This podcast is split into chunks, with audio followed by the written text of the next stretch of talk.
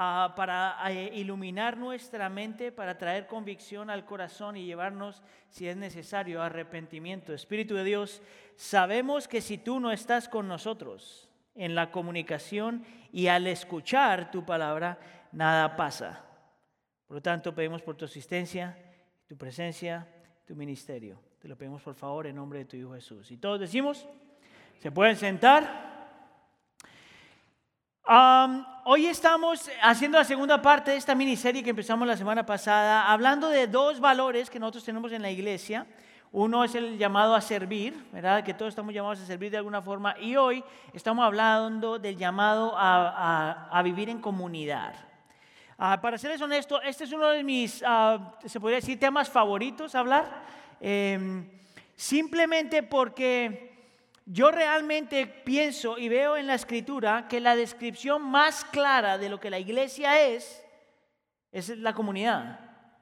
En realidad, cuando tú miras la Biblia, en mi opinión, la descripción más clara de lo que la iglesia es, es el, sentido de comunidad, lo que la iglesia es una comunidad. Es parte de la razón por la que yo adopté ya hace años atrás de empezar los servicios, por lo menos cuando yo voy a predicar, eh, diciéndole a la iglesia cómo estamos. Terrible. ¿Cómo estamos?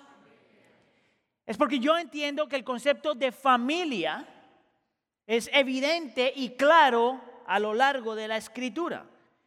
Nosotros creemos como iglesia que la Biblia dice que la iglesia es como una familia donde nos reunimos frecuentemente para amarnos los unos a los otros, para servirnos los unos a los otros, para confrontarnos los unos a nosotros, para recordar quién Cristo es, para recordar quiénes somos en Cristo y para recordarnos y exhortarnos el uno al otro de lo que Cristo ya hizo por nosotros y quién está en nosotros.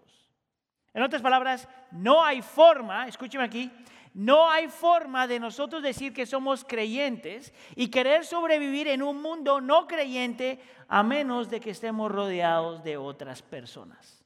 Lo más claro que hay. Hoy entonces ah, es por eso que el título para el sermón es ah, Creciendo en comunidad. Y hoy vamos a hablar de tres cosas. Ah, le quiero hacer tres declaraciones que yo entiendo vienen del texto que describen lo que una comunidad es. Número uno te dice que la comunidad para el creyente es algo que somos, no necesariamente algo que hacemos. Ahorita te lo voy a mostrar. Número dos, que la comunidad es algo que vivimos, no necesariamente algo que aprendemos. Y número tres, que la comunidad es algo que tienes, no necesariamente algo que ganas. Es algo que eres, no lo que haces, vives, no aprendes, tienes, no necesariamente ganas. Vamos entonces con el primero. a la comunidad es algo que... ¿Es that me? La comunidad es algo que eres, no algo que haces. Um, mire, yo quiero entonces empezar dándole un poquito del contexto del texto. Esto es Hechos capítulo 2, ¿verdad? y si tú la razón por la que escogimos este texto es porque Hechos, ah, si conoces un poquito la historia, es el libro que nos muestra donde la iglesia en el Nuevo Testamento empieza. No es donde la iglesia empieza, porque la iglesia empieza en el Antiguo Testamento con la historia de Abraham. Empieza aquí en el Nuevo Testamento eh, en la iglesia del Nuevo Testamento en Hechos, el libro de Hechos. Y te das cuenta ah, que esto pasa después de que Pedro hace un sermón y trae un sermón que es increíble. El Espíritu Santo utiliza ese sermón y dice que la gente automáticamente escucha el sermón y, y creen y se arrepienten y se bautizan, como le voy a mostrar en un segundo. Y lo interesante es que es, un sermón que no parece que fuera muy elaborado, si tú lo lees, no es un sermón muy elaborado, no es un sermón que tiene ilustraciones, no es un sermón que te hace reír, no es un sermón que utiliza diferentes cosas y, Pedro suena súper eh, inteligente, en realidad es un sermón bien básico. Te dice quién es Cristo, lo que Cristo ganó, que resucitó y ya. Y dice que este sermón es tan increíblemente poderoso porque fue utilizado por el Espíritu Santo, que el verso 41 dice que tres mil personas se bautizaron.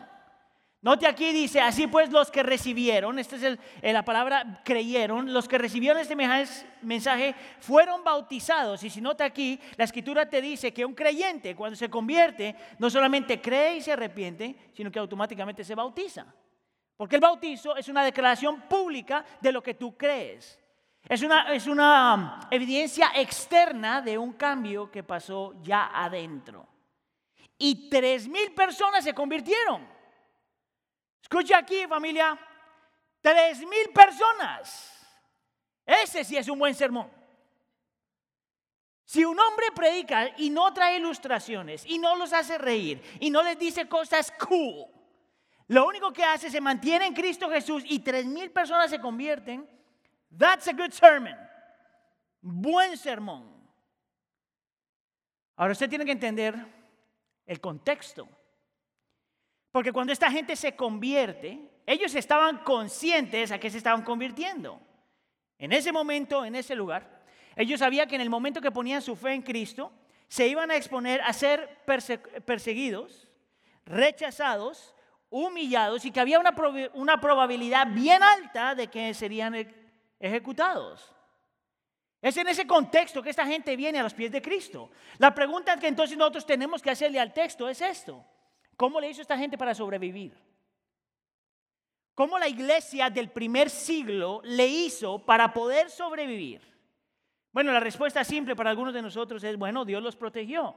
Y yo diría, amén. Y Dios estaba con ellos. Y yo diría, amén. Pero ¿qué si yo te digo que una de las formas que el Señor protegió a esta gente y que una de las formas que Él le mostró a esta gente que Él estaba con ellos fue precisamente porque lo primero que pasó en esta gente, con esta gente, es que se volvieron una familia. El Señor los convirtió en una familia, el Señor les dio una comunidad. Es por eso que en la Biblia, cuando habla del creyente, no habla de gente que se reúne, habla siempre de, utiliza el término hermanos. Es por eso que para nosotros nos salva el término hermanos, porque tú no te tienes que acordar el nombre de la persona que está al lado tuyo. Tú solo dices hermanito y hermanita, y te fue bien. Es un término bíblico, es el término que describe que nosotros no son... Mire, escucha aquí, que la comunidad no es algo que nosotros hacemos, pero que la comunidad es algo que nosotros somos. Y tú lo puedes ver en el texto súper, súper claro, en el versículo 44 y 46. Mira lo que pasó automáticamente después de que la gente viene a los pies de Cristo. Estaban juntos y no dejaban de reunirse. Escuche aquí, familia. Note que el texto no dice, y los discípulos les dijeron, note que el texto no dice, no dejes de congregarte. El texto lo que dice es que esta gente se convirtió y la reacción natural de un creyente es quererse juntar con otros creyentes. Es lo más natural. No hay un mandato, no hay una orden, eso fue lo que salió de su relación con Dios. Interesante que esta gente había experimentado algo de tal forma que el texto versículo 42 dice que se mantenían firmes, ahorita lo vamos a ver, se mantenían firmes. La palabra mantenían firmes en el original tiene la idea de hacer un esfuerzo uh, intenso para mantenerse junto con los otros creyentes intenso. Lo querían, lo deseaban y lo buscaban. El pasar tiempo con otros creyentes es la reacción normal de una persona que ha tenido un encuentro con Cristo. La comunidad no es lo que tú haces. La comunidad es quien tú eres en Cristo. Mira, te lo voy a mostrar de esa forma. ¿Sabías tú que en el Nuevo Testamento solo hay un versículo que te llama a ti a no dejarte congregarte. Solo un versículo. En toda la Biblia solo hay un mandato que te dice que tienes que estar con otros creyentes. Eso es Hebreos capítulo 10. Solamente una vez. ¿Sabías tú que la Biblia nos muestra que cuando Cristo se va, Él no, no solamente deja la Biblia, deja una comunidad. ¿No te llama eso la atención? que el Señor no solamente deja una Biblia, pero deja un grupo de creyentes que cree esa Biblia y aplica esa Biblia. ¿Sabías tú, por ejemplo, que Pablo, el autor o el escritor de un tercio del Nuevo Testamento, en sus escritos utiliza 53 veces la palabra nuestro Dios, nuestro Señor? Solamente hay un versículo donde él dice mi Dios. ¿No te llama eso la atención? Que mismo Pablo te está diciendo que la vida del creyente nunca se vive aislado de los demás creyentes. Es más, ahí va otra que le va a causar un poquito de conflicto. Escuche acá. Nosotros utilizamos una frase en la iglesia que dice, tú necesitas aceptar al Señor como tu Salvador, tu Señor. ¿Verdad? ¿Sabías tú que eso no está en la Biblia? Claro que tienes que aceptar al Señor como tu Salvador y tu Señor. Pero el mandato en la Biblia es que es nuestro Señor, nuestro Salvador. Si tú eres creyente, tú no tienes permiso para vivir aislado de los demás creyentes. Es más, te voy a decir algo un poquito agresivo, ¿ok? Pero yo hago eso todas las fines de semana, entonces no importa. Si para ti el pasar tu vida con otros creyentes no es parte de quien tú eres, posiblemente todavía no eres salvo. Porque lo que nosotros vemos en la Biblia es que la comunidad es algo que uno es como creyente, no es algo que tú haces. No es opción. Sabes que cuando yo pienso en los tiempos modernos me doy cuenta que la comunidad cree en la comunidad. Nuestra comunidad cree en el concepto de comunidad.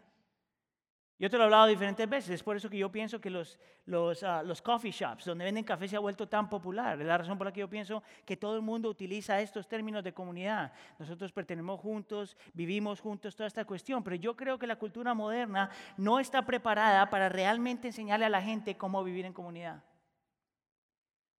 Los sociólogos lo ponen de esta forma. Nosotros somos esclavos de algo que se llama un individualismo radical.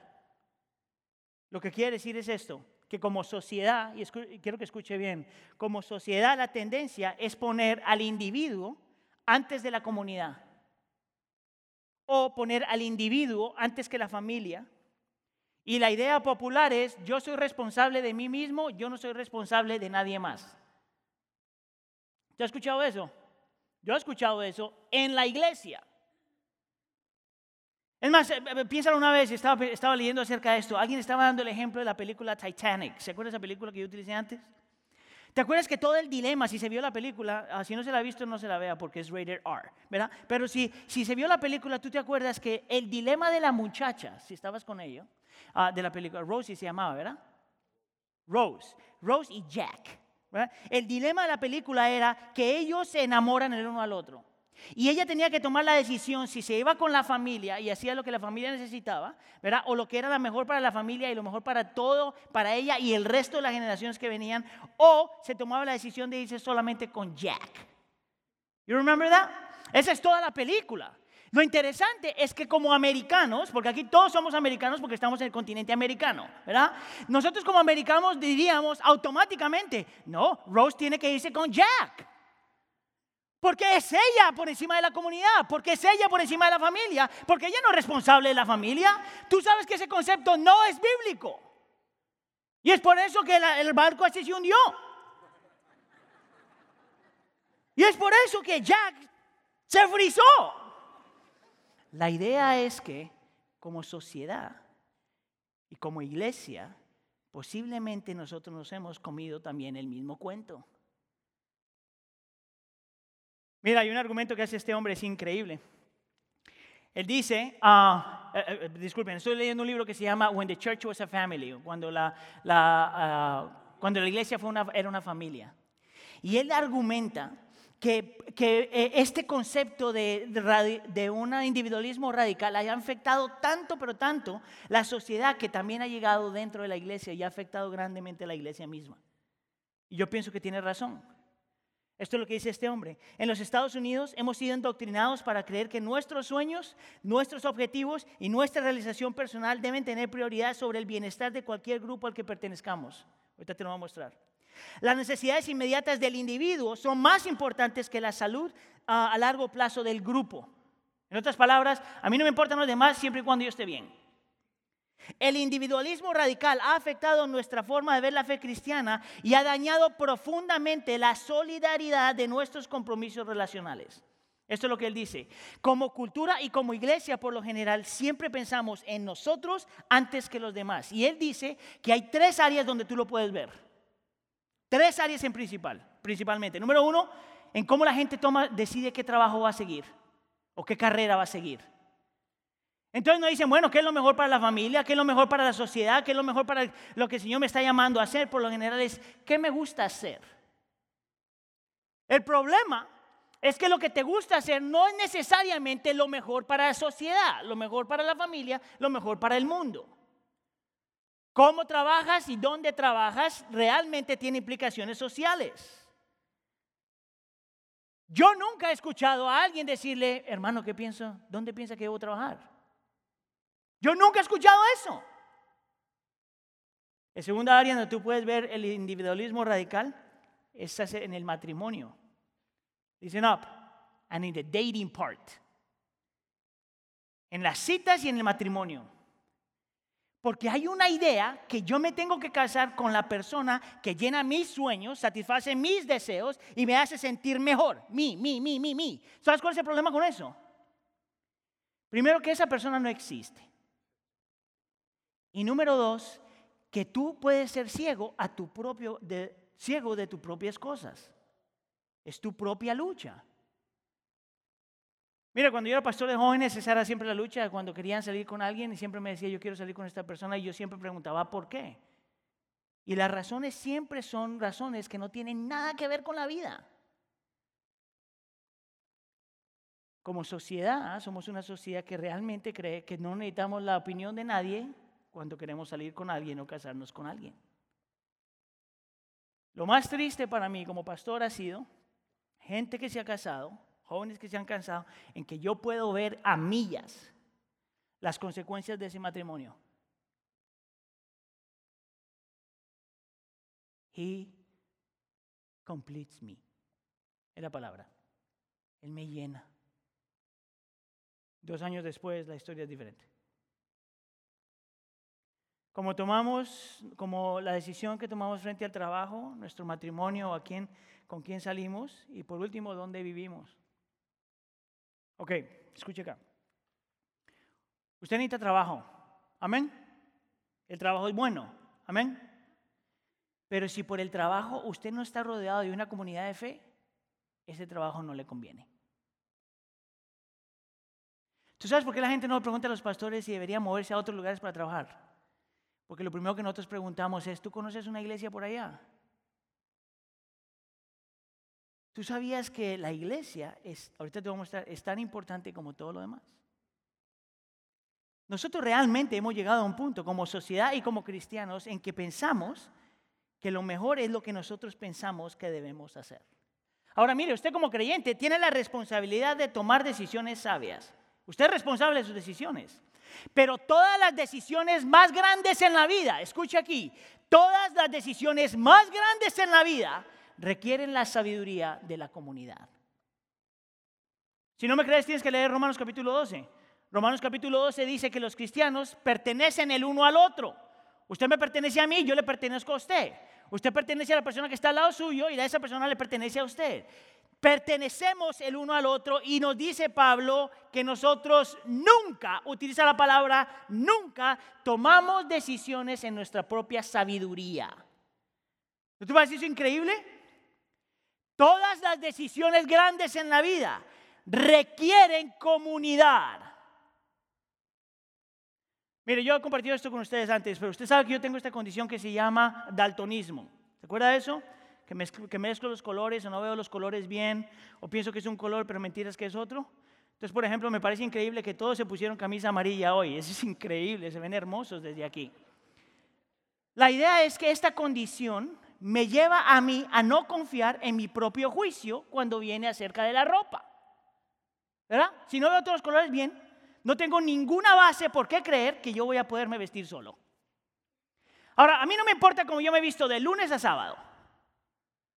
Pero muchas veces, sábado en la noche, o voy con Heidi o voy con las niñas y les hago la pregunta: ¿Does this match? ¿Combina esto?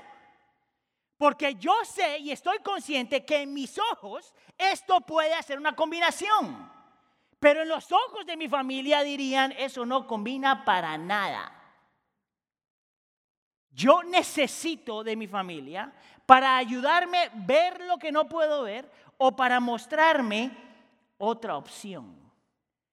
Entonces, si usted me ve aquí un domingo en la mañana vestido como un payaso, ni siquiera me puede echar la culpa a mí. Échele la culpa a Heidi, échele la culpa a las niñas. La comunidad es así. Tú necesitas gente que te ayude a ver lo que no puedes ver o ofrecerte otra opción. Pero somos tan individualistas que eso no nos gusta. ¿Tú sabes por qué tú no preguntas? Porque no te gusta la respuesta. Mire, hace dos meses estaba hablando con un hermano, ah, eh, no de esta congregación, pero un hermano que está tomando una decisión bien grande en su vida. Y entonces, antes de empezar a hablar, me dice, quiero hablar contigo. Entonces yo voy con mi, con mi mentalidad, ok, va a querer alguna clase de consejo, alguna cosa así. Antes de empezar a hablar, él me dice, primero que todo quiero que sepas esto, Aníbal. No hay nada que tú puedas decirme que va a hacer que yo cambie mi forma de pensar. ¿Para qué hablamos? Dime que ore por ti, dime que ore, que bendiga la bendición, la decisión que tú ya tomaste, pero tú no necesitas mi opinión. Esa es la razón por la que nosotros muchas veces evadimos o no queremos la comunidad. Tú necesitas estar rodeado de gente que te ama lo suficiente para dejarte saber exactamente lo que no puedes ver. Y si tú estás dispuesto a hacer eso con alguien, tienes que estar dispuesto a recibirlo. Que esa es una lucha bien grande, porque hay algunos de ustedes que les encanta decirle a los demás lo que tienen que vivir, pero que nadie se meta contigo. Ese es un problema. Tú necesitas estar rodeado de alguien que te ama lo suficiente, que te deja ver lo que no puedes ver, que te da su opinión, que te ayuda a tomar las decisiones más grandes en tu vida, que te muestra cuáles son tus ah, lados ciegos, por decirlo de alguna forma y que te apoya en tiempo de necesidad. Ser creyentes es comunidad. El creyente no hace comunidad, el creyente es comunidad. Amén. Diga conmigo, diga conmigo, el creyente es comunidad. Vamos con el segundo punto, mira aquí. La comunidad es algo que vives, no algo que aprendes. Esto es lo que quiero decir con esto. En realidad tú puedes aprender todo lo que tú quieras acerca de este concepto, pero si no lo aplicas es simplemente información. Si tú no vives esto, es simplemente información. Tú sabes que uno de los temas que nosotros más predicamos en la iglesia es este tema. Si tú has estado en la iglesia por 10, 15 años, vamos a ir por los últimos 11 años, todos los años nosotros hablamos de comunidad por lo menos dos veces al año. ¿Tú sabes por qué? Porque todavía la gente no lo entiende. Porque todo el mundo sabe lo que significa esto. Pero hay muchos que no lo viven. Ahora, esto es interesante porque nuestra definición de comunidad es completamente diferente muchas veces a lo que la Biblia muestra. Muchas veces nosotros cuando pensamos en comunidad automáticamente decimos, bueno, comunidad es simplemente nos juntamos para divertirnos. Está bien, pero eso no es necesariamente comunidad. O comunidad es simplemente cuando la pasamos bien. Posiblemente sí, pero eso no necesariamente es comunidad. O yo me junto con gente para sentirme que pertenezco a un lugar. Eso está bueno, pero no necesariamente eso significa comunidad. Es por eso que la Biblia es tan clara de decirnos lo que una comunidad de cristianos, como una comunidad de cristianos se debe ver. Y hay tres cosas que una comunidad de cristianos tiene.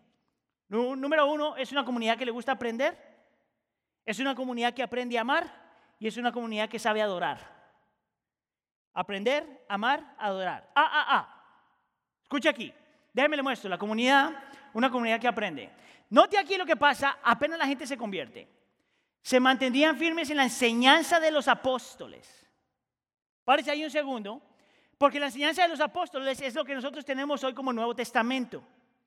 Y te muestra esta comunidad de creyentes que no solamente querían divertirse y pertenecer los unos a los otros y pasarla bien y todo lo demás, pero una comunidad que estaba interesada en juntarse para aprender lo que la palabra ya dice, para aplicar lo que la palabra ya dice. Porque el creyente sabe, escucha aquí, que nadie cambia a menos de que la palabra haga la obra en el corazón.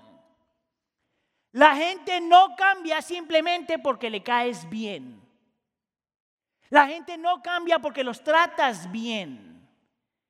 La gente no cambia simplemente porque te diviertes y tienen carnita juntos. La gente cambia cuando la palabra toca el corazón. Y esto es lo que nosotros vemos con esta gente. Esto es lo interesante, que ellos se juntaban para aprender tanto formalmente como informalmente. Informal porque se juntaban en las casas para aprender. Y formalmente porque hacían lo que estamos haciendo hoy. Iban al templo. Constantemente. Nunca la palabra no dejaban. La idea aquí no era que estaban todos los días, sino que frecuentemente se juntaban en el templo. Frecuentemente estaban de casa en casa. Ahora mire, en mi propia vida, esto ha sido una, una, realidad tan increíble. Porque hay, eh, eh, hay una tendencia a pensar, por ejemplo, que los pastores o los teólogos o la gente que enseña la Biblia realmente no tienen nada que aprender porque nosotros estamos aquí para enseñar, ¿verdad? O la otra tendencia es pensar que un pastor, por ejemplo, tiene que juntarse solamente con otros pastores porque los otros pastores son los que le pueden enseñar cosas de la Biblia al pastor. Lo interesante es que yo por mucho tiempo llegué a la conclusión de que eso no es verdad. Y es por eso que Heidi y yo hemos sido parte de, un grupo o dos. Pero tengo un evento en específico, un momento en específico donde esto se volvió tan realidad en mi vida. Y mira que para mí me toca, a mí me toca pelear para poder vivir en comunidad. Me toca realmente luchar para poder hacerlo. Y estábamos sentados en, nuestro grupo de comunidad, en nuestro grupo de vida, en ese tiempo era comunidad, y estaba Heidi aquí a la par mía, y aquí al, lado mío tengo un joven adulto, uh, que en sus 20, 23, 24, 25 años, y enfrente mío tengo una pareja que es um, birracial, significa que dos grupos étnicos juntos casados, ¿verdad? Y luego tengo una pareja de latinos en este lado. Y, como nuestros grupos vida, lo que estábamos haciendo es eh, revisitando el sermón que escuchamos el domingo. Escuche, porque yo como pastor estoy sentado ahí, estamos a punto de revisitar el sermón que yo acabo de predicar. Súper extraño, súper awkward. ¿Verdad? Porque yo no puedo decirle a la gente, a mí el, sermón me bendijo, increíble. Yo no puedo hacer eso. Es raro que yo haga eso. Entonces mi opción siempre ha sido como que me quedo callado y solo escucho. Y estoy, estamos ahí como media hora hablando acerca de lo que el Señor estaba, cómo la palabra estaba hablando corazón. Y yo escucho algo de joven adulto aquí, y luego escucho algo de esta pareja, y luego escucho algo de esta pareja, y luego escucho de mi esposa. Y al final de los 35, 40 minutos que estamos hablando de lo que, cómo el Señor ha hablado por medio de su palabra, yo realmente siento frente al Señor que ellos me ministraron a mí. Y que ellos me enseñaron a mí. No pastores, no teólogos, simplemente un cristiano que se toma la palabra en serio. Y yo nunca me he olvidado de eso. Porque yo estoy consciente que para mi crecimiento espiritual, yo necesito que un creyente común y corriente me enseñe lo que la palabra dice. Tú necesitas de otros creyentes porque la Biblia no fue diseñada para que tú la aprendas tú solo. ¿Sabías tú eso? Mira, nosotros en la sociedad que vivimos, mientras yo tenga tiempo con el Señor, gloria a Dios. Eso no es verdad. Tú necesitas tiempo con el Señor. Tú necesitas orar, tú necesitas hacer devocional, tú necesitas hacer todas estas cosas. Pero en el diseño de la Biblia, la Biblia no se diseñó para que tú aprendas solo. Tú siempre necesitas otra gente para que puedan aprender juntos. ¿Sabías tú que los cultos en la historia del cristianismo siempre se levantaron cuando una persona decía, yo tengo la verdad? ¿Tú sabes lo peligroso de eso? ¿Tú sabes lo peligroso cuando tú tienes una relación con el Señor, el que el Señor solamente te habla a ti y a nadie más? ¿Tú sabes lo peligroso cuando tú piensas que tú puedes encontrar la verdad de la Biblia solo? Eso no existe. Eso es antibíblico. Eso no es cristianismo. Eso es un culto. ¿Qué tal que yo me paro enfrente de ustedes? Y yo les digo esto. El Señor me hizo apóstol. Porque algunos de ustedes han escuchado a otros apóstoles. El Señor me hizo apóstol. Sergio me dice, ¿quién te dijo? Y yo digo, pues el Señor. Y Sergio me dice, ¿de dónde tú sacaste una Biblia? ¿Cómo así que el Señor te llama a ti independiente de todos los demás? ¿Cómo así que el Señor te llama a hacer algo que solamente hubo cuando Cristo estuvo acá? ¿Cómo me llamo yo apóstol si yo no he visto, no viví con Cristo y no vi a Cristo muerto y resucitado? Esas son las calificaciones para un apóstol. ¿Cómo yo me llamo apóstol a mí mismo sin una comunidad? Por lo tanto, la comunidad me puede decir, Aníbal, se te, se te fue la onda. Tú no eres apóstol. A duras penas eres pastorcito. Tú no tienes permiso. La comunidad, la Biblia se aprende en comunidad. No solamente somos una comunidad que aprende, pero somos una comunidad que ama. Note aquí que utilice que estaban ellos en comunión constantemente. La palabra comunión es una palabra muy interesante porque es la palabra koinonia en el original, que en realidad tiene dos significados. Número uno, se puede traducir como compañerismo. Lo que quiere decir es que la comunidad de fe viven como compañeros en la vida. No como gente que tú visitas de vez en cuando, sino como compañeros en la vida. Lo interesante acerca de este término es que cuando nosotros decimos que nosotros vivimos en comunidad, lo que estamos diciendo es que estamos viviendo en un punto donde yo te conozco tanto a ti, tú tienes comunión tanto conmigo, que yo por mi relación contigo aprendo a ver las cosas en mi vida con las cuales todavía tengo que trabajar. ¿Escuchó eso? Tengo una relación contigo de tal punto que paso tanto tiempo contigo que puedo ver en esta relación las cosas que tú todavía, en las cosas que, en las que yo todavía tengo que trabajar. Una, una comunidad que no es saludable es cuando tú ves todo lo que los demás tienen que arreglar, pero no te sabes mirar a ti mismo. Eso no es comunidad. ¿Sabes cuánta gente en esta iglesia dice, oh, yo no sé cómo los cristianos son así? Mírate a ti mismo, muchacho. Miren, tú estaba leyendo este hombre que es un católico, filósofo y teólogo, que decidió vivir en comunidad con gente eh, de necesidades especiales. Mira lo que él dice, lo que aprendió en su tiempo al vivir con gente en necesidades especiales. La vida en comunidad es difícil, por lo que a menudo nos conformamos con algo menos. Pero la comunidad es esencial, dice este hombre. Me parece interesante reconocer que la comunidad juega un papel tan importante al reconocer y entrar en nuestra debilidad. En otras palabras, tú no sabes cuáles son tus luchas a menos de que aprendas a vivir en comunidad. La comunidad es el lugar donde descubrimos nuestras propias fragilidades, heridas e incapacidad para amar. Donde nuestras limitaciones, nuestros temores y nuestro egoísmo se nos revelan. No podemos alejarnos de lo negativo en nosotros mismos, dice él, tenemos que enfrentarlo. Entonces la comunidad trae la revelación dolorosa, escucha aquí, la, comunidad, trae la revelación dolorosa de los monstruos que tenemos adentro. Yo he compartido esto con ustedes antes, yo pensé que era una persona paciente hasta que el Señor me dio una comunidad. Yo pensé que yo era amoroso hasta que el Señor me dio una comunidad. Escuche, yo pensé que yo sabía la Biblia hasta que el Señor me dio una comunidad. Tú no sabes lo que tú tienes. Y tú no vas a poder crecer ni cambiar a menos de que aprendas a vivir en comunidad. La segunda definición de la palabra comunidad es compartir. Vivir en comunión es compartir.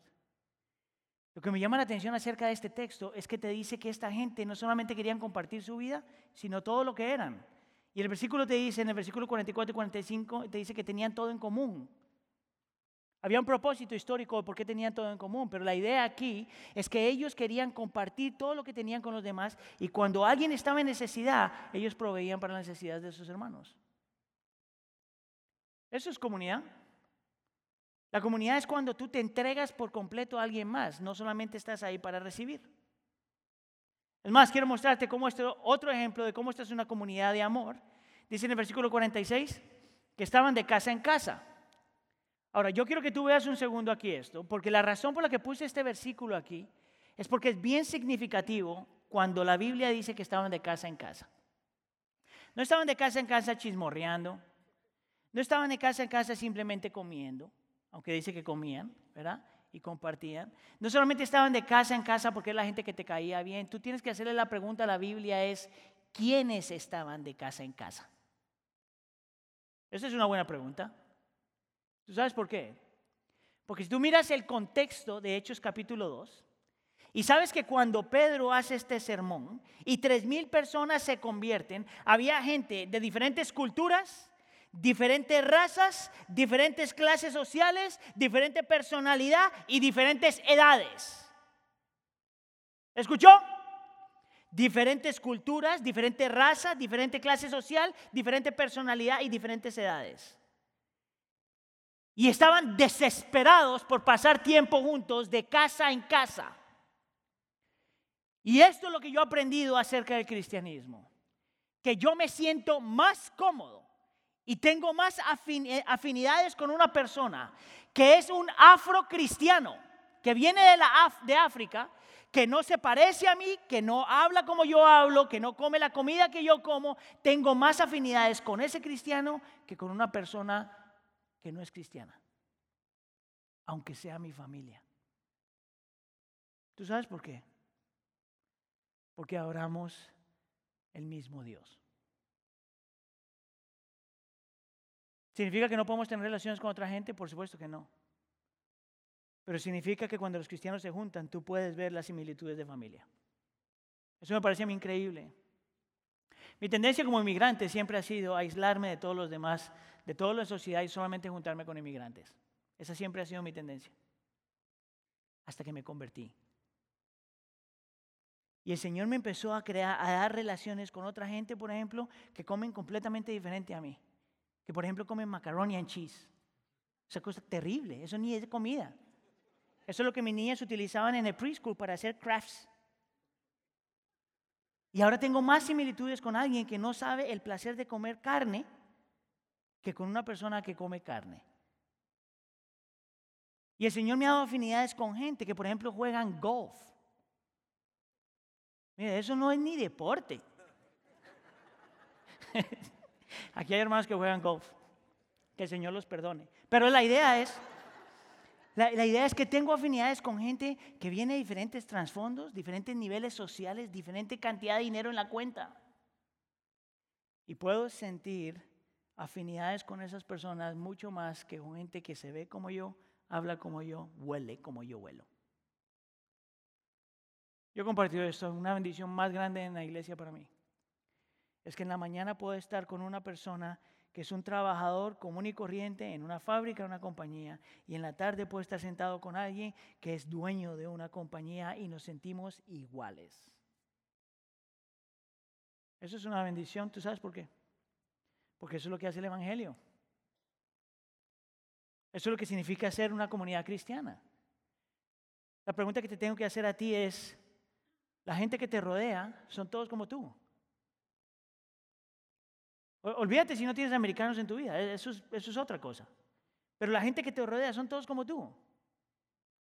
A lo mejor todavía no entiendes lo que significa ser una comunidad de cristianos. Y por último, los cristianos tienen una comunidad que adora. Esto es interesante, que dice que todos estos cristianos participaban en el partimiento del pan y en la oración. Y este texto nos está diciendo que eran cristianos que tenían prácticas formales de adorar al Señor. El partimiento del pan está hablando de lo que se hace en la iglesia. Entonces el cristiano no solamente tiene sus comunidades en la casa, pero el cristiano tiene comunidad también parte de la iglesia, donde nos juntamos a aprender, a adorar, a tener comunión los unos con los otros, a adorar, a mirar el bautizo, a orar. La razón por la que digo adora es porque cuando nosotros nos juntamos como creyentes, todo lo que hacemos es adoración. Todo lo que hacemos es adoración. Desde el momento que se abren esas puertas, al grupo que está trabajando con el sonido y las pantallas, a los sugieres, a los maestros, a los que nos llevan a la oración, a los que predican y enseñan, todo es adoración. La comunidad no es algo que nosotros hacemos, la comunidad es algo que somos. La comunidad no es algo que simplemente se aprende, la comunidad es algo que nosotros vivimos. Algunos de nosotros podría decir, bueno, Aníbal, entonces solamente nos tenemos que preocupar de los no creyentes, de los creyentes. Y yo te diría, por supuesto que no. Yo quiero mostrarte en este texto que la herramienta más eficaz, escucha aquí, la herramienta más eficaz que los creyentes tienen como creyentes para alcanzar un mundo no creyente es su vida en comunidad. ¿Tú sabes cómo yo sé eso? Por este versículo. Alabando a Dios y disfrutando de la, disfrutando de la estimación general del pueblo, los no creyentes, y cada día el Señor añadía al grupo los que iban siendo salvos. El Señor utiliza una comunidad que realmente sabe vivir en fe y comparten su vida como una herramienta para atraer otros a Él.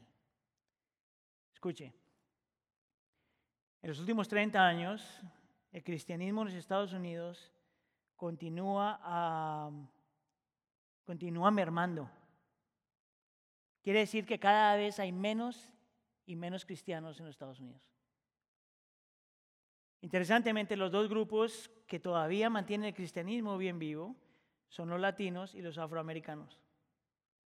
Pero es solamente cuestión de tiempo en que también el grupo latino y afroamericano empieza a perder creyentes. Ahora, si esto es verdad y lo es, ¿tú sabes de quién es la culpa que el cristianismo se está perdiendo en Estados Unidos? De la iglesia. Echarle la culpa al mundo si tú quieres. Pero la razón por la que la iglesia sigue perdiendo cristianos es porque la iglesia no está haciendo su trabajo bien. Yo quiero que tú pongas esto en contexto, ¿ok? Cuando esta gente se convierte, que eran 3.000 personas, ellos viven en un lugar en Jerusalén que tiene más o menos como 200.000 personas viviendo ahí. Lo que quiere decir que esto era menos de 2% de la sociedad. Menos de 2% de la sociedad fueron, eran cristianos ahí. Y sin embargo, el cristianismo se volvió en uno de los movimientos más efectivos en la historia del mundo. La pregunta es ¿por qué? Porque la gente aprendió a vivir su fe y a compartir su vida. ¿Eres tú parte de eso? ¿Ya has abierto las puertas de tu hogar a otra gente? Realmente estás rodeado de gente con los cuales tú puedes aprender, amar y adorar. Si no, yo quiero invitarte que seas parte de algo así. Mire, todos aquí tienen un lugar. Todos aquí pueden ser parte de algo. Aquí nosotros en la iglesia hablamos mucho en nuestros grupos vida, que empieza con esta experiencia que le llamamos um, rooted o raíces. Miren, nuestro deseo es que por lo menos 80% de la congregación sea parte de un grupo. Vamos a decir que eso no funciona, todavía tenemos grupos con las mujeres y con los varones. Tú tienes que ser parte de algo. Necesitas, tú no vas a poder sobrevivir si no eres parte de algo. Tú no funcionas bien si no eres parte de una comunidad, porque acuérdate, el cristianismo para el cristiano, la comunidad es algo que somos, no algo que hacemos. Yo quiero que tú tomes esto en serio y busques conectarte con alguien, de alguna forma. Puedes hacerlo visitando la, página web o si no en el atrio puedes hacer preguntas. Ahí tenemos diferentes mesas para hablar de este tema. Amén. La comunidad es algo que tú haces, no algo que eres, no algo que haces. La comunidad es algo que vives, no solamente algo que aprendes. Y por último, la comunidad es algo que tienes, no algo que ganas. Mira este versículo que, mire lo que dice este versículo, versículo 46. De casa en casa partían el pan y compartían la comida con alegría y generosidad. La pregunta que nosotros le vamos a hacer al texto es, ¿de dónde venía esta alegría? No, pienses que estaban contentos porque estaban juntos. Estaban juntos porque estaban contentos. ¿Ves la diferencia? Estaban juntos porque habían experimentado gozo. Por eso estaban contentos. Eh, estaban juntos porque habían experimentado gozo. Did I say that right? Yes. Escucha aquí. Tú no puedes separar este versículo del contexto. Y te dice que esta gente se convirtió, escuchó algo y fueron transformados de tal forma que lo único que quería hacer era compartirlo con alguien más. Mire, yo te lo pongo así, cuando tú encuentras algo que realmente ah, captura tu imaginación, cuando tú realmente se encuentra algo que tú dices, wow, esto es hermoso, ¿cuál es la reacción natural de cualquier ser humano? Llamas a alguien que disfruta lo que tú disfrutas o llamas a alguien para que vea lo que tú disfrutas. ¿No es eso lo que tú haces? Tú vas a la tienda y encuentras un especial, compra 10 cosas por 2 dólares. Tú, mira, y lo pones en Facebook, que es lo peor. Mira lo que me encontré. Porque la reacción natural de alguien que ha encontrado algo hermoso es querer compartirlo con alguien o encontrar gente que comparte lo mismo que tú tienes. Eso es exactamente lo que pasó con esta gente. Era gente de diferente cultura, diferente raza, diferente trasfondo, diferente clase social, diferente personalidad, diferente todo. Pero que sin embargo en Cristo Jesús se volvieron uno.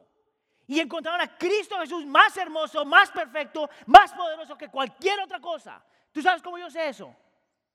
Porque eso es lo que nos muestra el sermón de Pedro antes de que la gente se convierta. En el sermón de Pedro, mira lo que les dice, que este Cristo Jesús era completamente Dios y completamente hombre. Todopoderoso y a la misma vez entendía todo lo que nosotros hemos pasado.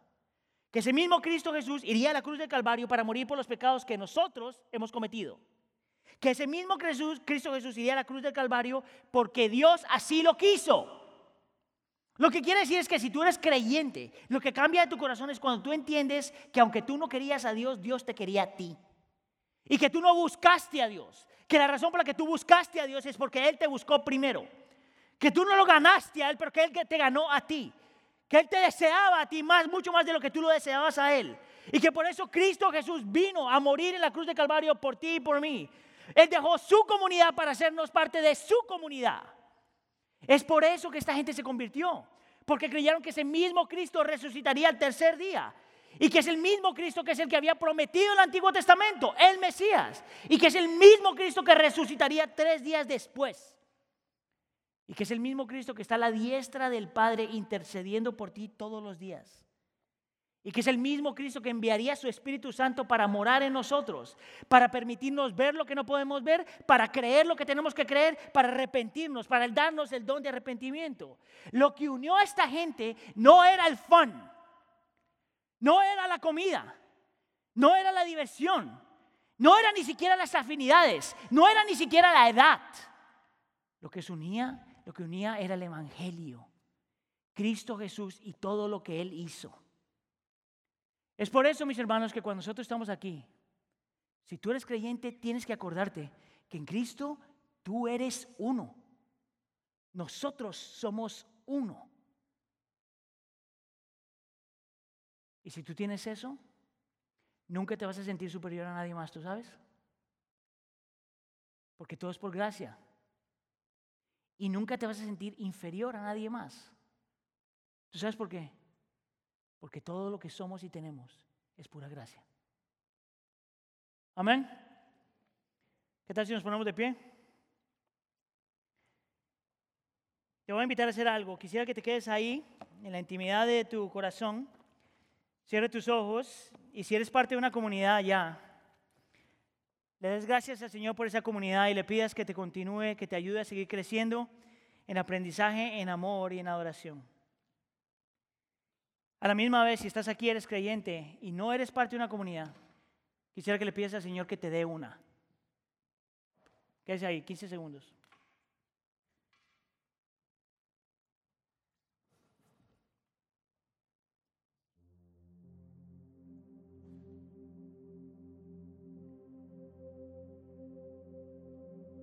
Señor, nosotros te queremos dar gracias. Porque la única razón por la que estamos aquí, Señor, es porque tú dejaste tu comunidad primero. La razón por la que podemos decir, Señor, que el cristiano es comunidad es porque Cristo Jesús abandonó su comunidad primero.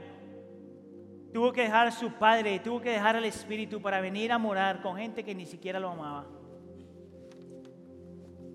Pero lo hiciste, Señor, porque era parte de tu plan. Era la única forma posible de que un Dios santo caminara con, gente que no era santa. Era la única forma posible de nosotros poder llegar al conocimiento de la verdad. Era la única forma posible de cualquier persona ser salva. Solo era posible si tú tomabas la iniciativa. Solo era posible si tú venías primero. Solo era posible si tú morías primero. Solo era posible si tú resucitabas para darnos lo que tanto anhelábamos, una comunidad. Yo te pido, Señor, que tú hagas tu obra en la iglesia del pueblo. Pido, Señor, que hagas de nosotros la gente que contribuye al reino y no estorba en el reino. Pido, Señor, que hagas de nosotros gente que vive nuestra fe y comparte nuestra vida. De tal forma que el mundo no creyente ve lo que está en nosotros y también lo anhela. Nos pregunta qué hay en nosotros y nosotros lo compartimos. Por favor, Señor, haz tu obra en medio de nosotros. Lo pedimos todo este nombre de tu Hijo Jesús. Y todos decimos.